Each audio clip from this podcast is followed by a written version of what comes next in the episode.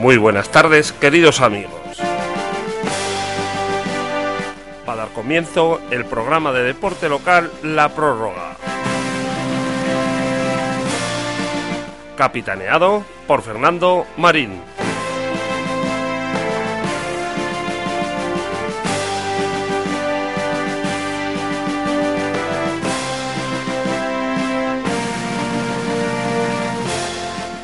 Real Zaragoza en venta. El dueño del Real Zaragoza ha dicho que quiere vender las acciones. Para mí, decir que una cosa está en venta y no ponerle precio es como no poner nada a la venta. Hay que dejar las cosas claras en los negocios y sobre todo hay que tener seriedad. Vamos a ver.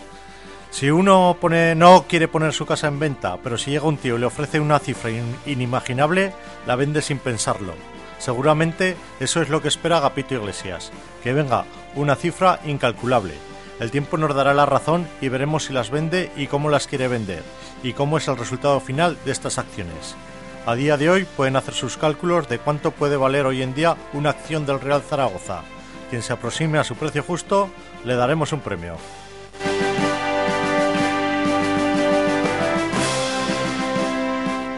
Tres finales de Copa hemos tenido este fin de semana, en baloncesto femenino, en balonmano y en fútbol sala. En las noticias daremos los resultados.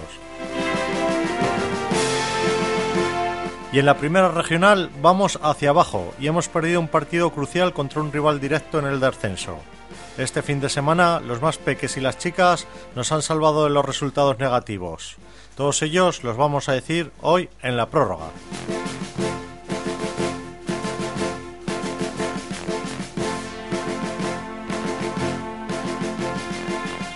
Y lo primero, presentar al resto del equipo. A mi derecha, Santi. Santi, buenas tardes y gracias por venir una semana más a la prórroga. Buenas tardes, Fernando, y como siempre, un saludo a toda la audiencia. En el centro tengo a Alberto en los mandos y a mi izquierda está Carlos Mínguez. Carlos, bienvenido una semana más a la próloga. Gracias, Fernando. Un placer como siempre. Y arriba San Mateo.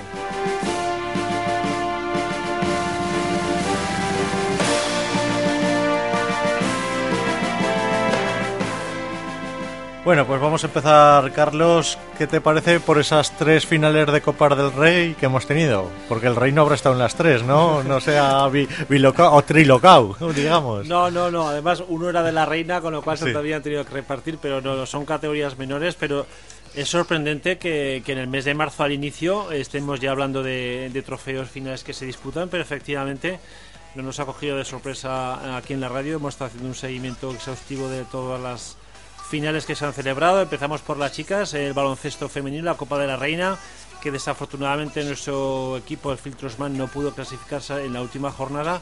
Se celebró en Arganda del Rey en Madrid el fin de semana y al final lo esperado, la final Perfumerías Avenida Rosca Casares y este triunfo pues fue para las chicas de la Perfumerías Avenida en una final bastante competida pero que sobre todo en el último cuarto ya se vio que iba a ganar las de Perfumerías Avenida y un año más eh, siguen ganando la, Copa de la Reina. Eh, ya siguiendo de balón grande balón pequeño y a fútbol sala, se celebró la Copa del Rey eh, o Copa de España, como también se llama, de fútbol sala. Y por segundo año consecutivo, el Barcelona en una apasionante final con el Lobel Santiago, que fue una sorpresa que llegara a la final no, no como con Segovia, que podíamos, o el Pozo llegar a la final, pues un Barcelona lo el Santiago. Y a pesar de ser un equipo menor de la liga, pues eh, sufrió mucho el Barcelona para ganar. En una final muy apasionante. Y al final eh, se llevó el gato al agua al equipo de, de Barcelona. Y por segundo año consecutivo pues se obtuvo el, el campeonato de la Copa de la Copa del Rey. Sí, en balonmano también hemos tenido final y la ha ganado un histórico, como un histórico recuperado como el Atlético de Madrid. El Atlético de Madrid, no, no tengo por ahí el resultado. 37 a 31 fue como quedaron al, al final. También muy apasionante y con mucha polémica porque el Barcelona en las semifinales casi acaba perdiendo. Eh, y como pasó además aquí en el partido de la liga regular con el con el Bantierra Zaragoza, pues en la semifinal si no recuerdo mal que fue con eh, Torrevieja, casi ganó en los últimos segundos y ya llegó a la final, yo creo que muy cansado. Y sorprendentemente el Barcelona, el todopoderoso Barcelona, no se alzó con el título. Y el balonmano Atlético de Madrid, eh, antiguo balonmano Ciudad, Ciudad Real, que era el equipo de toda la vida de Talan Dusevayev, pues eh, supuso un duro rival y ganó 37 a 31 como digo eh, y la conquista en la Copa del Rey después de la friolera de 25 años si no recuerdo mal sin haberse alzado con el título porque el Atlético de Madrid fue un equipo que tuvo mucha presencia en los años 80 y 90 con el gran Cecilio Alonso de aquel entonces que dominaba toda Europa.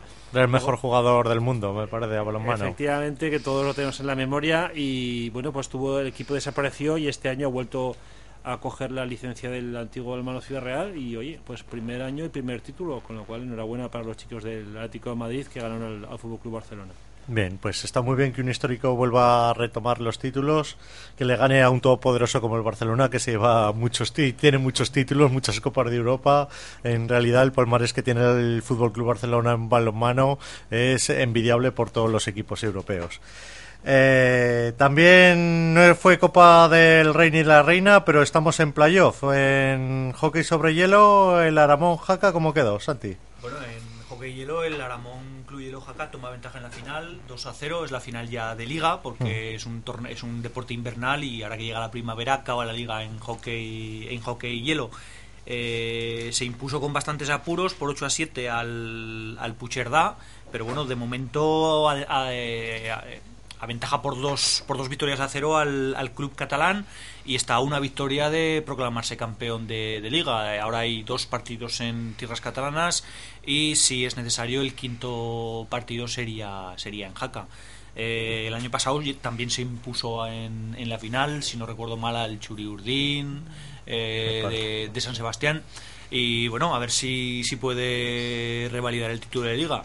Así como he dicho que el Barcelona en balonmano es envidiable, en, hockey hielo, si hay un equipo envidiable en España es el Hielo Jaca, el club Hielo Jaca. Con un gran mérito porque habitualmente reestructura la, plantilla año tras año, se le van 5 o 6 jugadores nuevos a otros a otras ligas más potentes que, la española y tiene que, que rehacer el equipo prácticamente de cero cada año, pero bueno Ahí está el trabajo de, de, sus técnicos, de su secretaría técnica, de sus eh, ojeadores y que bueno que son capaces de, mantener ese, nivel competitivo año tras año.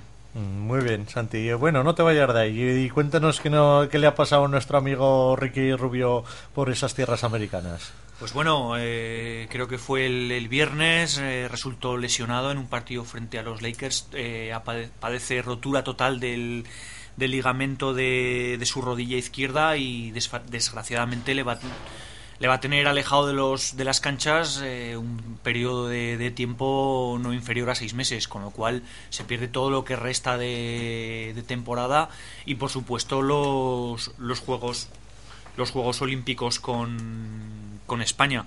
Una auténtica una auténtica mala fortuna porque porque bueno eh, en su primera temporada, Rubio estaba siendo una, estaba siendo una de las sensaciones de, del año, era uno de los candidatos a, a rookie de a rookie del, del, año y es una auténtica lástima desafortunadamente ha tenido su choque en la rodilla fue contra la rodilla de Kobe Bryant nada menos nada, eh, menos. nada menos que Kobe Bryant un oh. tema muy muy mediático en, fin una auténtica lástima porque estaba siendo toda una sensación Ricky en los en los en, los en los Timberwolves eh, candidato a rookie del año con grandes opciones de entrar en playoffs eh, una auténtica lástima sí condiciona mucho además la posibilidad de que Ricky vaya a los Juegos Olímpicos de Londres, muchísimo, muchísimo, yo creo que seguro que no los va a hacer. Y afortunadamente, y siendo un poco optimista, abre de nuevo la posibilidad de que nuestro Carlos Cabezas eh, vuelva a contar en los planes del senador nacional, ah, porque igual puede ir como, como tercer base, dependerá muy mucho eh, si coge a números 2 o número 1 de bases o escoltas, pero Carlos Cabeza puede ser, si sigue haciendo la temporada que está haciendo, nuestro jugador del CAI. Calderón y Jul parecen fijos y por supuesto Navarro, pero luego, como bien dices, eh, pues bueno, habrá que ver por, por, qué se, por qué se decantan. Si coge por juventud o, veteranía, que es lo que en los Juegos Olímpicos a veces también se echa de menos, ¿no? que es jugadores muy jóvenes siempre, veremos a ver qué es lo que pasa, mm. pero ojalá por lo menos del mal la noticia, la lesión de Ricky, tenemos la buena de que Carlos Cabeza premió a su temporada que está haciendo en el CAI y si llegan uno a hacer unos buenos playoffs para el título, pues tiene ese, tiene ese premio. Bueno, Carlos, ¿tienes por ahí alguna noticia de atletismo, no? Sí, muchas noticias de atletismo y bueno, este fin de semana, como ya hace buen tiempo los corredores populares empiezan a salir, se celebró la carrera del Ebro, que es un clásico ya en, el corrito, en las carreras nacionales de las regionales. Son 18 kilómetros por el campo de maniobras de San Gregorio y corriendo por, las, eh, por la ribera del río Ebro. 1.400 asistentes participaron esta vez. Eh, días, una día, una mañana muy fresca y con mucho aire, pero bueno, los atletas populares les dio igual y pudieron correr a, sus anchas por los por las pedregales y, y zonas eh, tan desérticas que están en este momento ahora el campo de Manuel San Gregorio. El ganador eh, fue José Antonio Jasajus, que corrió la maratón de Zaragoza y la ganó. Bueno, pero eso es lo de menos porque fue un éxito de participación popular. Supongo que algún corredor de San Mateo pudo hacer. Yo este año no, es la primera vez que no corro en los seis años, pero por temas de trabajo no pude ir. Pero bueno, es una carrera muy, muy interesante. También el Campeonato del Mundo de, pista cubierta de atletismo se celebró. Malos resultados españoles. Eh, bueno, se, se marchan los españoles sin ningún podio y nuestra atleta aragonesa Isabel Macías en la final de 1500 hizo un discreto puesto en, se quedó en novena en la serie de 1500 pero bueno corrió lesionada y yo creo que el hecho de haber llegado a, esta carrera a la final porque se clasificó a la final es más que suficiente para ella en su carrera a la preparación del, de las Olimpiadas de, de Londres 2012 que va a acudir. Y de noticias locales también destacar que se celebró ayer en el barrio de Casablanca, el Duatlón de Casablanca. El Duatlón es una prueba muy exigente que es una combinación de carrera de fondo, eh, luego una carrera de bicicleta y terminar carrera de fondo, todo sin parar. Y ahí tenemos un representante de San Mateo, eh, Óscar Acín, mi amigo Óscar Acín, que participó en, eh, en esta Duatlón, la prueba de Duatlón, y bueno, quedó allí dentro de esos 200 participantes hizo muy buen resultado. Esto era una prueba de 10 kilómetros corriendo, 20 en bicicleta y tres, más corriendo de premio, de regalo, y todo sin parar. Así que, bueno, un, éxito también de participación. Y, yo, nuestro compañero del pueblo, Oscar, estuvo por ahí haciendo lo que mejor sabe, que es hacer eh, correr y ir en bicicleta. Y luego también algunas pequeñas noticias eh, que se han producido este fin de semana, ya por terminar, si me permites, el tema del rugby, el Seis Naciones, que está llegando a su final, muy emocionante. Eh, todavía está abierta la posibilidad de que Gales o Inglaterra puedan llevarse el trofeo. Eh, Gales ganó a Italia, la barrió a los Spaghetti 24-3 en, eh, en, Cardiff. Inglaterra, mm, jugando contra sorpresa, ganó a Francia en, en, Francia, en París. en esta de Saint-Denis ganó 24-17, con lo cual deja las espadas en alto para que la última jornada, que es este sábado que viene, o bien la, el, 15 del Cardo, el 15 de la Rosa, Gales o Inglaterra se lo pueden llevar todo el mundo habla de Gales y ojalá podamos ver, en, no en directo, pero sí en Canal Plus, los resultados de, este grandísimo partido que va a ser muy emocionante también. Y bueno, pues esto es eh, casi todo ya de las noticias polideportivas, porque hay muchas noticias que dar, pero también tenemos un poco de tiempo. Ah, bueno, pues nos queda también el CAI Zaragoza, el CAI que se, que se impuso en casa 65-49 ¿Y qué te pareció que el resultado y la, la sensación que te dio? A mí me da una sensación muy poderosa, es la que tiene este CAI. Pues ahora mismo está en un nivel de forma extraordinario, un grandísimo, grandísimo partido. Le costó entrar en el partido, pero a partir de mediados del segundo cuarto pues bueno, eh, se puso a jugar, y se puso a defender y, desarboló al, al Alicante, que ya venía, viene con la gasolina un poco justa después de una gran primera vuelta. Pero ahora mismo el CAI, pues bueno, es que prácticamente son se está contando con 10-11 jugadores y salga quien salga en la pista, el rendimiento es muy bueno. Se, hay muchas opciones en, en ataque. Ayer, por ejemplo, pues eh, debutó el. Ya había debutado, pero bueno, disputó 8 minutos el, base de la cantera Javier Marín y bueno, lo, hizo bastante bien. Almazán y Fontet también eh, disfrutaron de bastantes minutos, eh, rayando a buen nivel. Pablo Aguilar también está, está dando un paso al frente, ha dejado de ser el, el pivot tirador y está bueno está está penetrando más está posteando más en fin eh, la verdad es que se le ve al equipo muy suelto y todos los jugadores aportan mucho y es una delicia ver, ver al equipo. Bright, por ejemplo, ha explotado definitivamente. Es un super clase y, bueno, y el equipo echa mano, eh, echa mano de él en, en, los momentos más más apurados, pero es una auténtica delicia ver que este Kai, pues bueno, tiene de, no, no, no se queda en el quinteto, sino que según avanza la temporada y sobre todo para, para años sucesivos, se está ahí, ahí chavales con, con mucho talento. la, verdad, que sí, y, y sobre todo lo que es bueno es que el quinteto cada vez va variando y da igual quién sale jugando en el quinteto titular. A mí me está demostrando además, por ejemplo, eh, Aguilar, que es un auténtico descubrimiento lo que está haciendo después de esa lesión que tuvo el mes y medio, que lleva un altísimo nivel. Para mí es, este, este chico, vamos, es, jugador casi, incluso diría, de, de probar en los eh, campos de verano en la NBA porque está en un estado de forma excepcional. Eh, está físicamente que se sale, tiene una musculatura enorme y es un 4 que tira, que rebotea, está que se sale. Y, sobre todo que es que, como, como bien digo ahora, eh, dejar a un rival como el Lucento Malicante, que ha estado tercero y cuarto durante mucha parte de la liga en 49 puntos como reza el marcador, habla muy mucho y sobre todo en el mundo del básquet en general se está hablando ya del CAI como una como un equipo bastante poderoso que la gente ya empieza a tenerle mucho respeto y está muy bien considerado. Eh, va a ser una gozada el próximo este fin de semana porque el domingo vamos a jugar a un campo mítico, un campo ideal y un campo donde además el CAI suele jugar muy bien, que es, a, que es a Madrid. Vamos a ver con el Real Madrid, que además salió a Puleo el otro día en, Valencia ayer, que perdió una panadera de 83-66 que perdió con el Valencia. Mal resultado para el CAI, por cierto, que eso le bajó de la quinta a la sexta plaza. Pero vamos a ver con un Real Madrid que lleva ya cinco partidos perdidos qué es lo que va, a pasar. O sea, un partidazo para ver en el mejor momento posible, donde el resultado es lo de menos y donde vamos a ver ya que al CAI seguro que se considera como una alternativa a los playoffs y ojalá terminemos entre el puesto cuarto, quinto y sexto, porque eso sí que ya no es ir a jugar a Madrid o Barcelona, sí jugar ya con gente de tu rival y veremos a ver qué es lo que pasa. Multiservicios Santa Engracia, instalador autorizado de fontanería, calefacción, aire acondicionado, gas, climatización, placas solares. Multiservicios Santa Engracia, San Mateo de Gallego.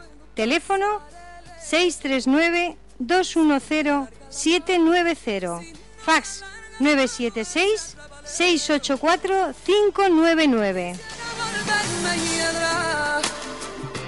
Multiservicios Santa Engracia.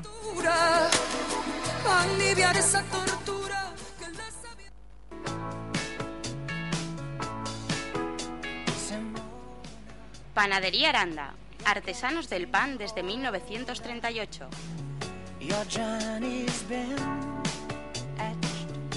Más de 60 años nos avalan dando servicio a grandes y pequeños comercios.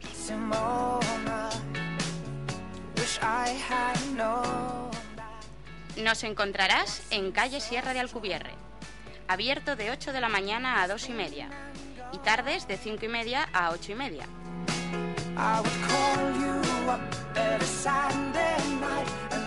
Panadería Aranda, ponga un buen pan en su mesa.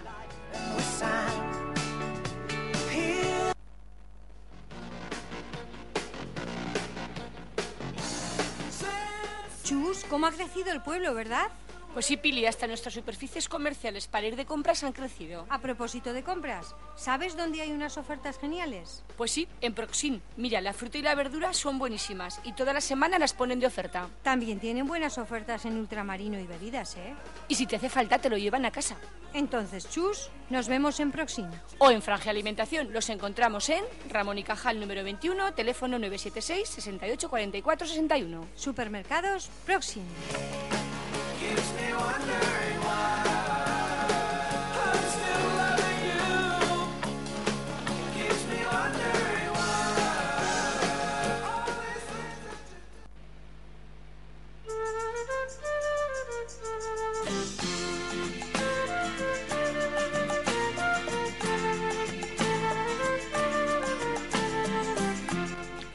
Bar El Puente, un ambiente acogedor desde las 9.30 de la mañana Especialidades en tapas, vermouths y cafés.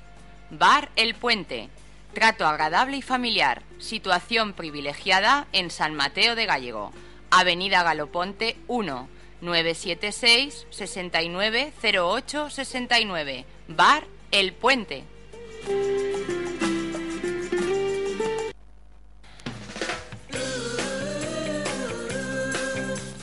Bar El Paso. Almuerzos, vermouths, tapas. Bar El Paso. Apetitosa terraza junto a la carretera. Bar El Paso. Ramón y Cajal 15. Teléfono 976 684 379.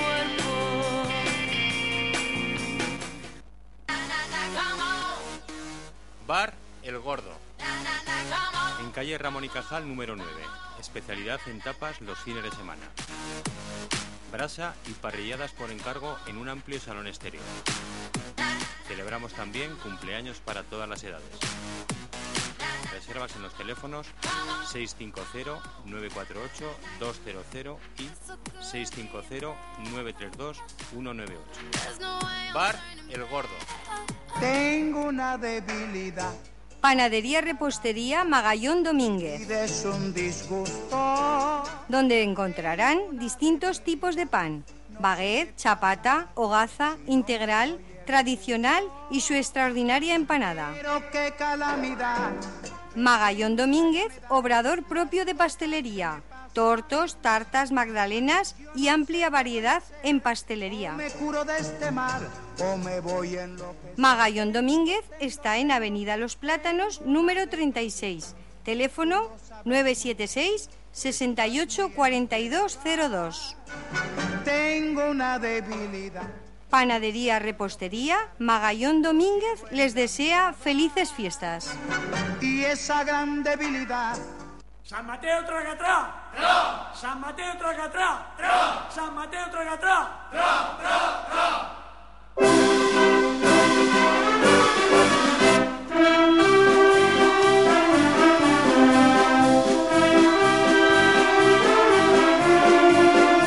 Bueno, y lo que están escuchando es el himno de San Mateo que fue fue preparado, fue confeccionado, fue fue fue hecho por César Castillo hace unos 30 y algo años. No, lo presentó Miguel Isaac ayer, no, ayer no, perdón, el viernes, el viernes pasado en la presentación de su nuevo disco, eh, Tradiciones y Contemporáneos, el volumen 2. Hay un volumen 1 que sacó creo que hace 4 o 5 años, 5 años me dicen por ahí.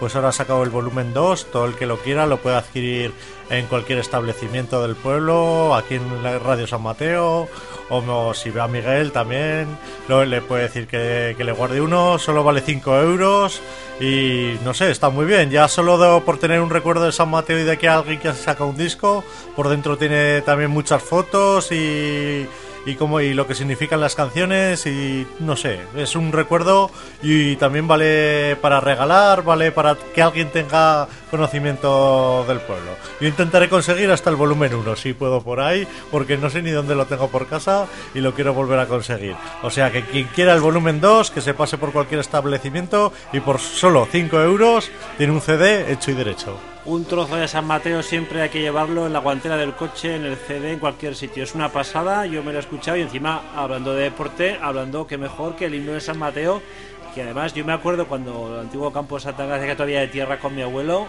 este himno yo lo recordaba y siempre salía al inicio de los partidos. Y ese San Mateo Tracatrá, por supuesto que es una fiel réplica de lo que en aquellos campos polvorientes de la región había y que ahora hay que volverlo a poner otra vez en los campos de Santa Gracia porque sería un homenaje a César Castillo y a todos los eh, aficionados y gente que está en San Mateo durante toda la trayectoria del equipo. Pues este pedazo de, sa- de trozo de San Mateo, gracias a Miguel Isaac, que lo está para vosotros, pero también hay que decir que han colaborado muchísima gente, desde los que han estado haciendo las fotografías, las portadas, desde los cantantes, es que si se compran el disco y, leen de por detrás la, la documentación, bueno, voy a, citar algunos, así como María José Pellejero, María Teresa Vascuas, María Victoria Tolosa, Miguel Isaac, claro, Teresa Gaudó, María Teresa Jesús Ortiz, Domingo Gaudó, César Castillo, Conchita Serrano, María Letosa, Domingo Gaudó, otra vez, eh, las, las fotografías de José Luis Vicente, alguna más también de otras personas. Bueno, pues si lo compran, ahí tienen ese pedazo de San Mateo que les, que les durará toda la vida.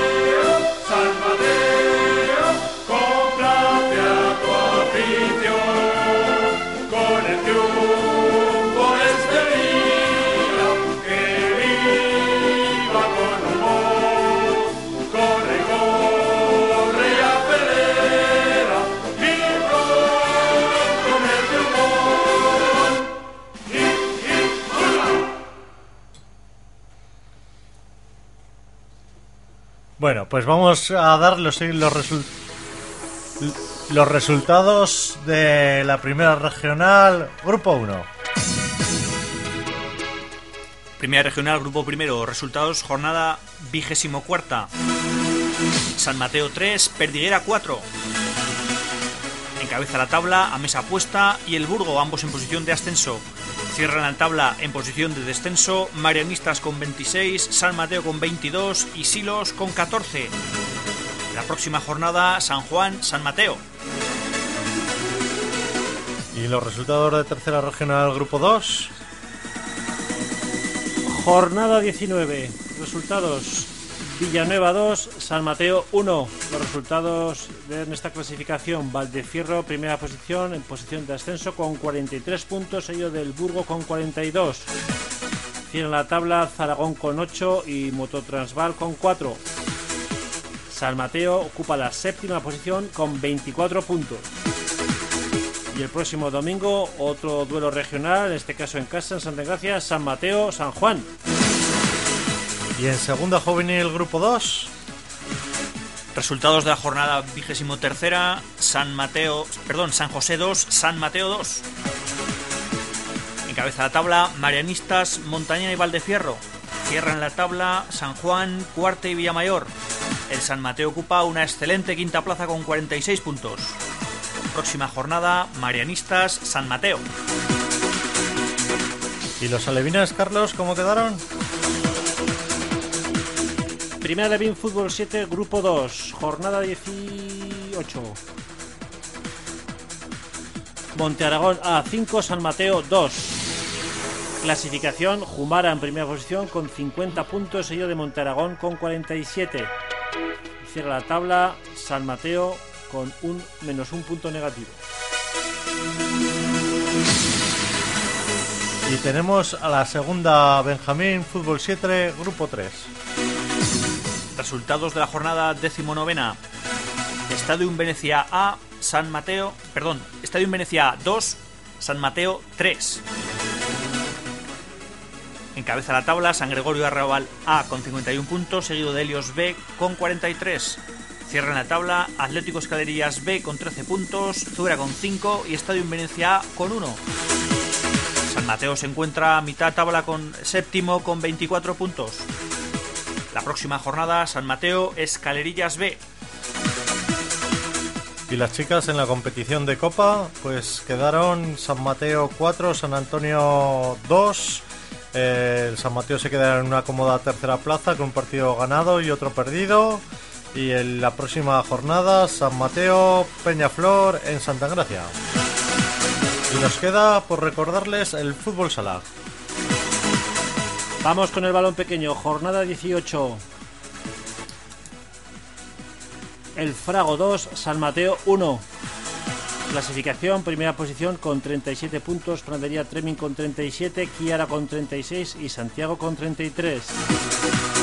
Cierra la tabla al Finden con 14 puntos y San Mateo está en la posición número 12 con 16 puntos. Y el próximo partido, Clásico San Mateo, Racing la Recopa. Bueno, y mientras que se pone la sintonía de la quiniela, que nos- se, se vuelve a poner la de los resultados, busquemos la de la quiniela y vamos a, entre tú y yo, Santi, vamos a dar los primeros resultados. Zaragoza Osasuna, ¿qué ponemos ahí? Pues un 1. Un 1. Sa- San Juan San Mateo, primera regional. X. X. San Mateo San Juan, de tercera regional también. 1. Un 1. Eh, Marianista San Mateo. Complicado. X. X. Y las chicas San Mateo Peñaflor. 1. Un 1.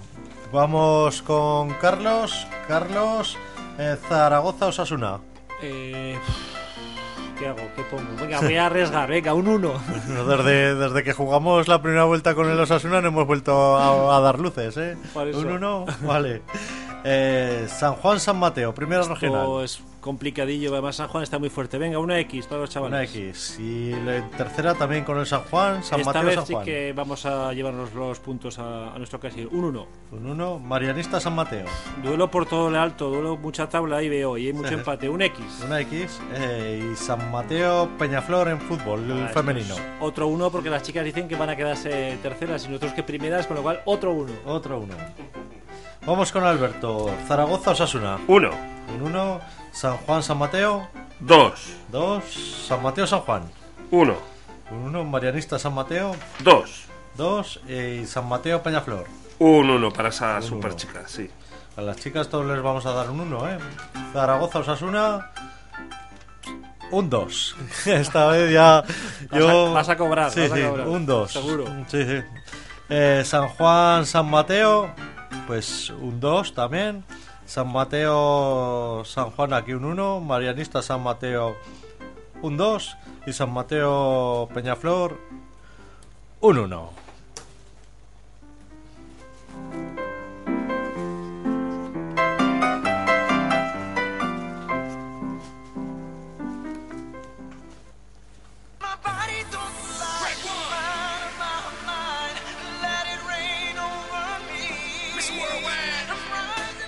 Pues en nuestro tema de deporte debate de hoy, a mi derecha va a tener a Santi, a mi izquierda Carlos, están preparando Los guantes y están calentando. A ver, el, el tema a tratar es, ¿deben ser profesionales los árbitros o seguir como hasta ahora? Pues va hecho una moneda al aire y le cedo la palabra a Carlos. Yo creo que voy a empezar yo y voy a empezar dando el primer directo allá al gancho, a la cara de, de nuestro amigo Santi. Voy a decir que los árbitros no tienen por qué ser profesionales. Este es un debate que se está últimamente corriendo la voz eh, porque tienen que ser profesionales y ser mejores y no tiene nada que ver. Un, árbitro es mientras haga su papel lo haga bien, no tiene por qué ser un árbitro profesional, porque luego empezaríamos a, bueno, si es profesional, pero ¿por qué no es profesional? ¿Qué- ¿Quién le pone las reglas? ¿Quién vigila que sea más profesional? ¿Qué pasa si entonces deja de trabajar? Entonces, ¿quién le va a buscar la- un, un trabajo cuando termine de ser profesional? Claro, habría que pagarle. Entonces, yo creo que no tienen por qué ser profesionales, porque si es un buen árbitro, da igual que sea una persona profesional o que tenga su trabajo, puede entrenar y durante el fin de semana, su fin de semana que pueda hacer lo que le dé la gana, pues este hombre se dedique a, arbitrar y lo haga igual de bien que si fuera profesional y tuviera una ficha y un contrato de trabajo con la federación o con, o con quien sea. O sea que, por tanto, para mí, no tienen que ser profesionales.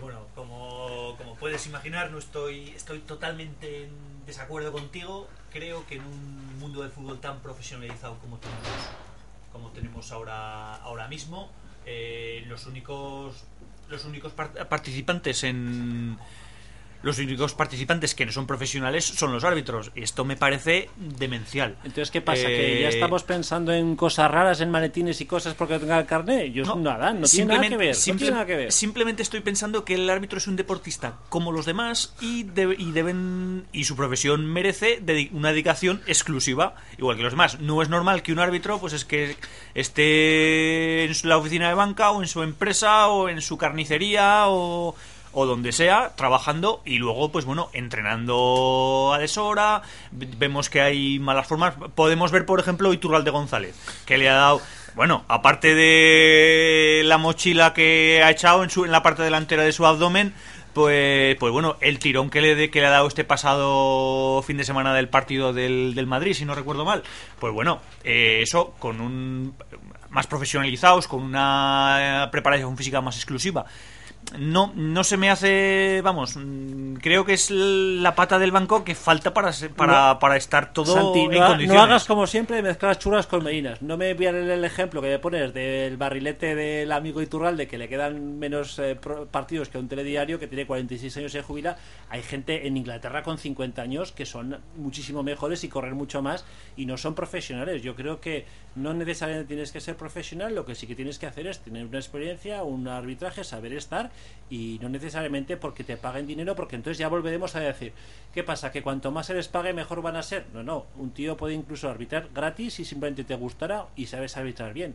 No es cuestión de meterse ahí a cobrar la sopa boba, hacer como algunos futbolistas que se llevan una millonada por no hacer nada o por correr durante dos horas y eso no es un trabajo, eso no es una profesión, para nada. La viaje, los jugadores, como Dios manda, lo que tendrían que hacer es partidos que pierden, devolver el dinero que están haciendo porque están haciendo un, flaco favor a sus socios y sus abonados porque no tienen lo que hay que tener. No estoy el de acuerdo. fútbol no tenía que ser ni profesional, fíjate lo que te digo. No Pero estoy eso es otro debate que lo vamos a Pero de los árbitros digo que los árbitros no tienen que ser profesional. No estoy de acuerdo, Carlos. Creo que primera, segunda y segunda B, que es donde el fútbol es profesional y los jugadores tienen un contrato y cobran, los árbitros deben de ser profesionales.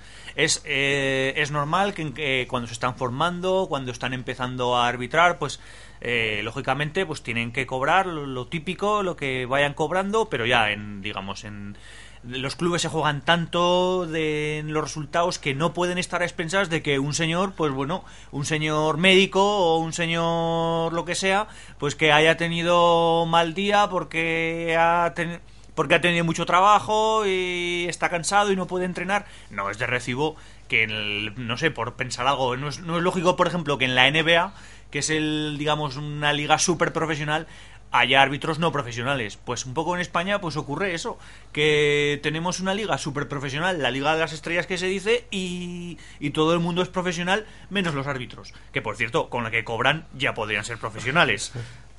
Eso también es verdad, ahí te voy a dar un poco de razón, que lo que están cobrando ya, ya tú y yo ya nos gustaría ganarlo en, eh, solo En un año. Pues sí, sí. De lo que ganan sin ser ¿Cu- profesionales. ¿Cuánto ganarán por su trabajo? Pues para que lo tengan poco como un hobby esto. o sea que, digamos que digo, será para tener un extra, ¿no? Lo, lo que hacen los árbitros. para, porque para ya- llegar a fin de mes. Pero, eh, para, poder, para poder pagar un poquillo la, otra hipoteca. Pero yo creo que es lo, el ser profesional está perdiendo la esencia del deporte sano, del deporte noble, del saber estar, el saber perder, el saber ganar. Yo creo que la profesionalidad sido una de las peores cosas que ha podido venir al, fútbol, tanto a los jugadores como a, a los árbitros o a los directivos, como por ejemplo el Endoiro, que el tío va y se pone un salario por ser presidente de un club. Pero vamos a ver, pero tú estás a la cabeza, o sea, por ser presidente de un club que solo con la gente que te invita a los sitios, con las, ple- eh, las preventas que tienen, que te invitan, que esa es la primera los medios de comunicación. Encima el tío cobrando, pero es que esto es increíble, pero que alguien para este mundo... que Te recuerdo, bajo- Carlos, que los clubes no son clubes, sino que son empresas, son sociedades anónimas deportivas y como tales tienen, pueden tener un gerente, un presidente, por supuesto, profesional, como el Zaragoza también lo tuvo, eh, Eduardo Vandrés, de, de Infausto Recuerdo, en fin, todo lo que ha rodeado al Zaragoza. No creo que. Yo creo que en un, en un deporte súper profesionalizado, como, como estamos yendo, pues es impensable, es, es, es infumable pues que haya, digamos, que, el, que los jueces, los jueces de, del juego, pues que sean, que sean no profesionales. Es como si en nuestra vida cotidiana, pues mm, los jueces de lo administrativo, de lo penal, etcétera, pues, pues fueran no profesionales. Es que, no sé, mm, no parece, no parece de recibo. Bueno, pues vamos a estar así toda la vida, que si sí, que si no, pues eh, no sé, el tiempo nos dará la razón. Yo tengo, sí, mi, mi opinión es de que sí que tendría que haber una escuela de árbitros, un colegio de árbitros y profesionalizar es- esa, esa una carrera, una carrera de árbitros. Eres que- una persona con criterio, Sí, Fernando. Sí, sí, porque no, no, no. Y, y, sin- y, sin- y con, y con nuevas tecnologías añadidas Y Sa- también. ¿eh? Santi es un pelota del jefe. bueno, De pues, acuerdo. pues vamos a ver. Nos quedan aún unos temas eh, antes de pasar al debate del Real Zaragoza y vamos a dar paso a las efemérides con un personaje hoy que, que ha hecho mucho por, por el club que estamos viendo caer. Sí, amigos, hoy os voy a hablar un poco del nacimiento, del cumpleaños que se va a producir el próximo 15 de marzo de un grandísimo jugador, mejor persona y que ha sido un ejemplo de raza y de compromiso del, Real Zaragoza. Es el nacimiento de Víctor Muñoz. Pues Víctor Muñoz Manrique, conocido deportivamente como Víctor Asocas, nació en Zaragoza el 15 de marzo de 1957. Va a, pro- va a hacer 52 años este próximo 15 de marzo y desde aquí ya le damos la, enhorabuena eh, porque siga siendo lo que está siendo en estos momentos. Eh, es el entrenador del equipo suizo del Neuchâtel Xamax, un equipo que en Suiza eh, está pasando además por unos grandes problemas económicos como el Real Zaragoza, con descensos, ascensos, compras, eh, acusaciones de, en fin, de robos, muchos problemas. Pues bien, la trayectoria de Víctor, como todos sabéis, Víctor empezó a jugar al fútbol en Zaragoza, de concreto en, el en los campos del Bosco Salesianos, aquellos espantoso campo de tierra de piedras donde Víctor se regateaba a todo el mundo hasta las propias piedras y era un ejemplo. Enseguida luego pasó a la cantera del Real Zaragoza y donde realmente empezó a brillar fue cuando pasó al, al Fútbol Club Barcelona, eh, donde ahí estuvo muchísimos años, en concreto estuvo del año 81-88, siete años, donde obtuvo sus mayores éxitos tanto a nivel nacional con a, con a nivel europeo, ganando varios trofeos eh, europeos, como la Copa del Rey, la Copa de la Liga, la Supercopa de España y en el Barcelona con la Recopa Famosa de Europa el año 82. Víctor también eh, obtuvo la titularidad de la selección española y de hecho participó en el Campeonato del Mundo de México de 1986, donde realmente España hizo un gran papel, pero bueno, fue el ejemplo de la rabia y del compromiso junto con aquella selección de, de aquellos jugadores entrenados por Miguel Muñoz, donde también estaba Juan Señor. Luego eh, siguió como jugador pasando por algunos equipos, estuvo en Italia, como recordaréis, en el Sampdoria, luego se fue a Italia en el año 88 hasta el año 90, estuvo en la Sampdoria, después siguió en el San Mirren en Escocia, una aventura en Inglaterra, y lo único significativo es que allí no pasó más que mucho frío y penalidades. Y luego realmente donde se retiró y fue además un ejemplo de, de orgullo y de compromiso fue en el Real Zaragoza con aquella famosa eh, play-out por el descenso con el Murcia en aquel partido histórico donde el Murcia estuvo a punto de llevarse el, el premio pero al final sucumbió ante el Real Zaragoza y el Real Zaragoza salvó la categoría gracias para mí porque yo ese partido estuve con, eh, con el compromiso y el ejemplo de Víctor junto con aquella jornada de chavales jóvenes. Por lo tanto, Víctor se retiró en el, en el año 91 en Real Zaragoza. Después de siempre había dicho que quería ser entrenador y empezó a entrenar a equipos de cierto nivel. Eh, y empezó en el año en el año 95 con el Real Club Deportivo Mallorca después siguió estuvo dos años siguió con el Logroñés que también estuvo dos años Eh, ahí ya tuvo algunos problemas y, y salió mal y siguió luego entrando en el Lleida su ah, vuelta a la primera división fue con el Villarreal y después llegó al Zaragoza de nuevo para coger las riendas del equipo en el año 2004 donde estuvo hasta el año 2000 2006 y ahí obtuvo una Copa del Rey y una Supercopa de España en el año 2004 con el Zaragoza. Después terminó su aventura nacional y se fue a entrenar fuera y estuvo en el, Panathinaikos de Grecia durante un año. Volvió al Huelva y estuvo en el Getafe y ahí en el Getafe duró muy poco y fue despedido por tres derrotas consecutivas por el Madrid, Barcelona y Villarreal y a punto de va a ir al descenso y entonces eh, fue despedido y volvió a, a mirar para afuera y entrenó un equipo en Rusia, en el Terex Grozny, en el año 2000 y 2011, y desde el año 2011, este año, está sigue como entrenador en el Neuchâtel eh, suizo.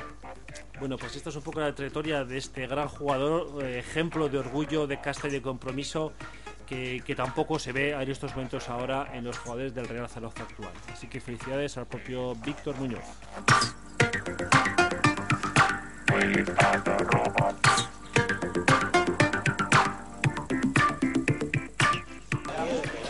¿Por qué? ¿Por qué? ¿Por qué? ¿Por qué? ¿Por qué este año? ¿Por qué? Yo no entiendo por qué. Bueno, pues hoy vamos a ver por qué alguien se ha enfadado si lo iba a felicitar, ¿no? Carlos, explícanos un poco este porqué de hoy. Sí, la verdad es que lo he traído un poco como anécdota y también lo colgaremos el, el vídeo dentro del programa porque efectivamente eso es lo que pasó hace poco en Italia cuando un delantero marca un gol y al final eh, por una excesiva eh, a la hora de felicitarle acaban a, a tortazos con el portero suplente que le fue a felicitar. Entonces, mi mensaje de que por qué es que hay que tener cuidado cuando vas a felicitar a un compañero. Hay que tener cuidado. Pues lo nunca he visto, como os digo. Compañeros y enfadados tras marcar un gol. La excesiva efusividad con que Marcos Torari, portero suplente del equipo italiano de la, del Udinese, cuando festejó un tanto, acabó haciendo daño al delantero Quagliarella y que terminó este por empujar duramente y casi apagar a tortas con el guardameta que había saltado desde el banquillo en su búsqueda.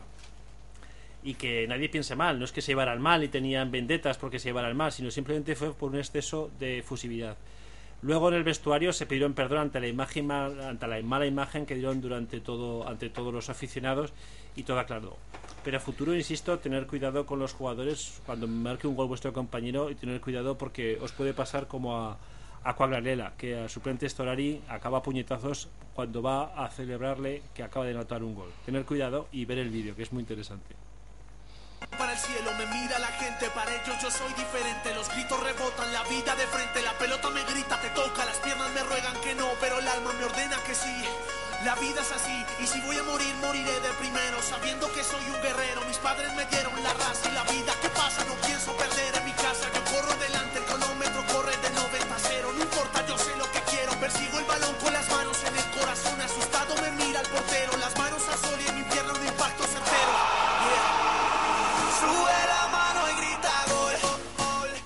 Bueno, ya sabemos que estamos a 10 puntos del descenso, que prácticamente tras la derrota ante la Real Sociedad está no es imposible, pero es muy difícil, muy difícil.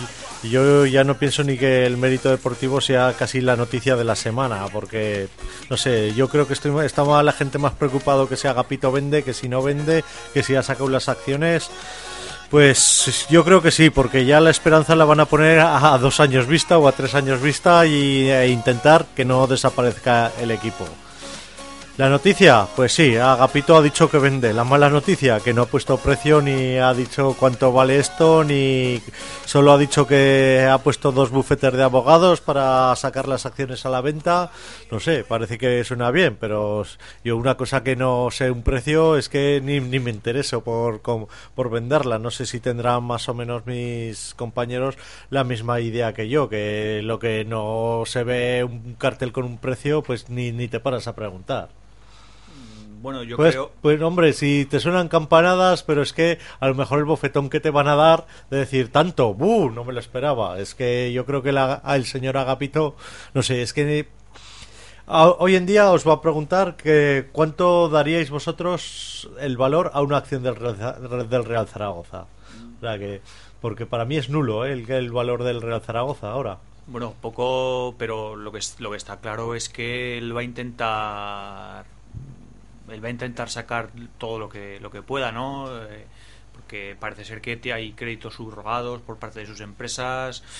Mm, Lo que yo creo es que él ahora mismo se encuentra pues aislado socialmente por supuesto eh, económicamente pues eh, con la crisis del ladrillo pues sus empresas tampoco creo que, que estén en la mejor de las de las situaciones sino pues el club creo que no estaría así tampoco. Y, y también creo que por parte de los de los políticos que le, que le pusieron a él ahí pues bueno ha habido cambio de poder en la en la DGA y en la DGA según las noticias que de los medios se está apostando por pues por favorecer la salida de, de este señor del, del club. Aunque él aunque efectivamente el club todavía no, no tenga precio, creo que eso se va, bueno, que la negociación, si es que la hay con algún grupo, pues se va, se va a hacer en la sombra, como hay que hacer estas cosas, entre bastidores y no vía Twitter o vía WhatsApp o vía, o vía correo electrónico. Creo que él se encuentra tan aislado que, que ya es que no ve otra solución que, que vender su paquete accionarial. Sí, pero a ver, Carlos, ¿tú cuánto pagarías por una acción?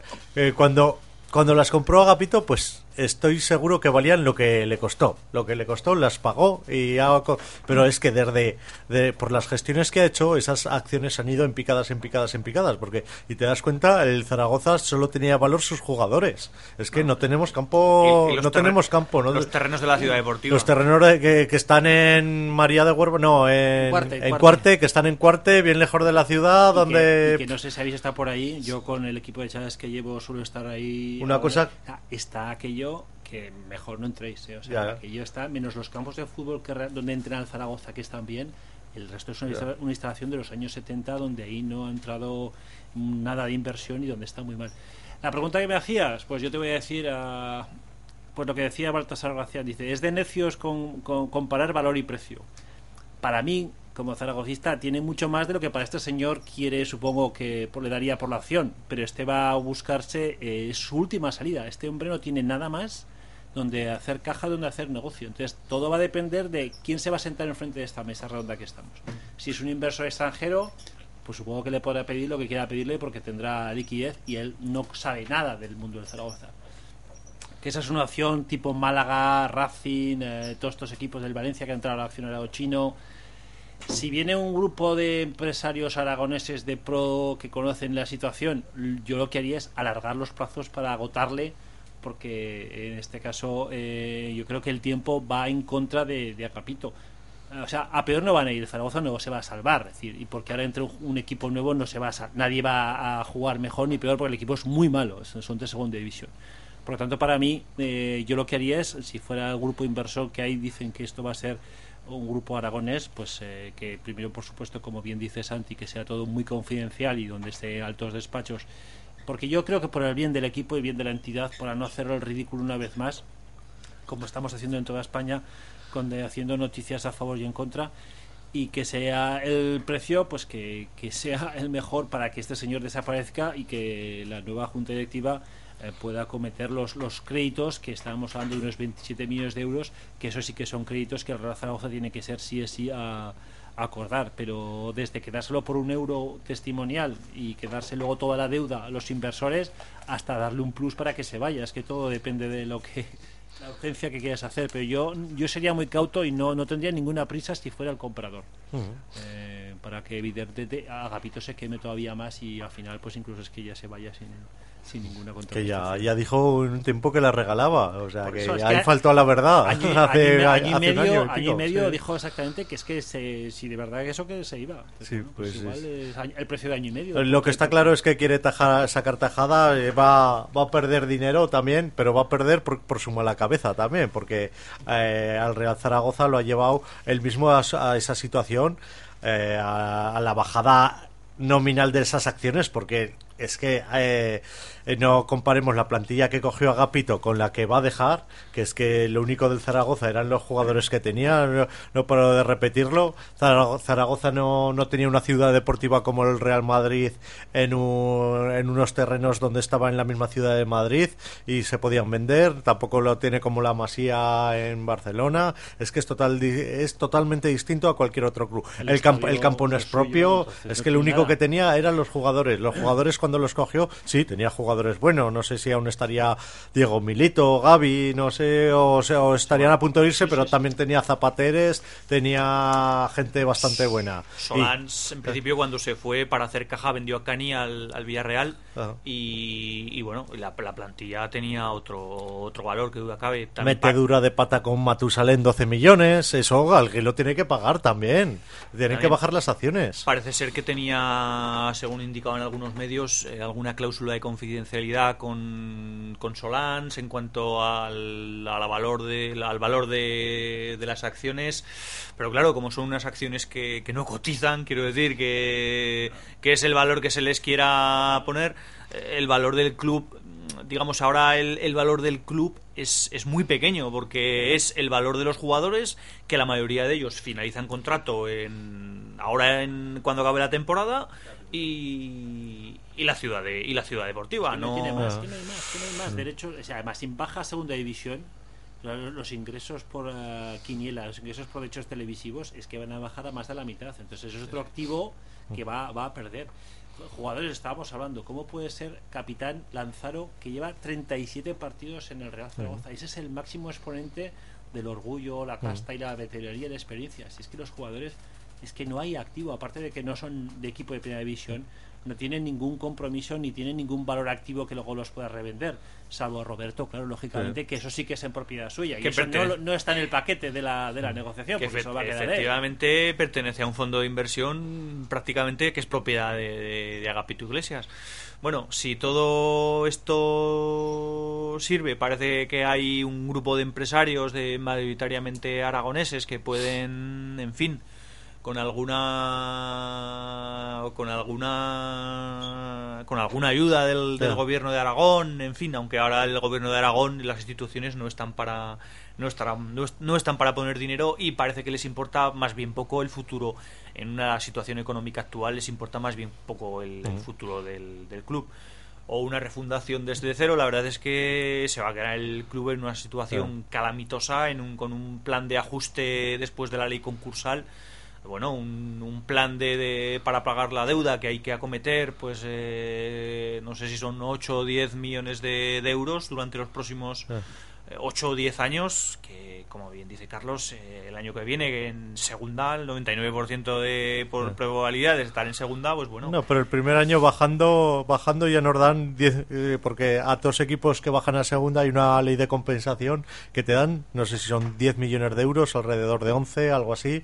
Y mira, esos ya Agapito los tiene metidos en el bolsillo. El primer año que nos van a pedir el dinero lo vamos a tener pagado. O no, o a lo mejor desaparecen esos 10 millones, vete a saber dónde pueden ir. Lo que sí que es cierto que equipos que bajan a segunda para tener una, conversa, una compensación y, po- y poder subir al año siguiente, eso le ha pasado al Zaragoza, le puede pasar a, le pasará a los tres que bajen y así a los tres que suban al año que viene y los que vuelvan a bajar. Está esa pequeña compensación que igual a alguien le interesa hasta bajar en seg- a segunda para recuperarlos.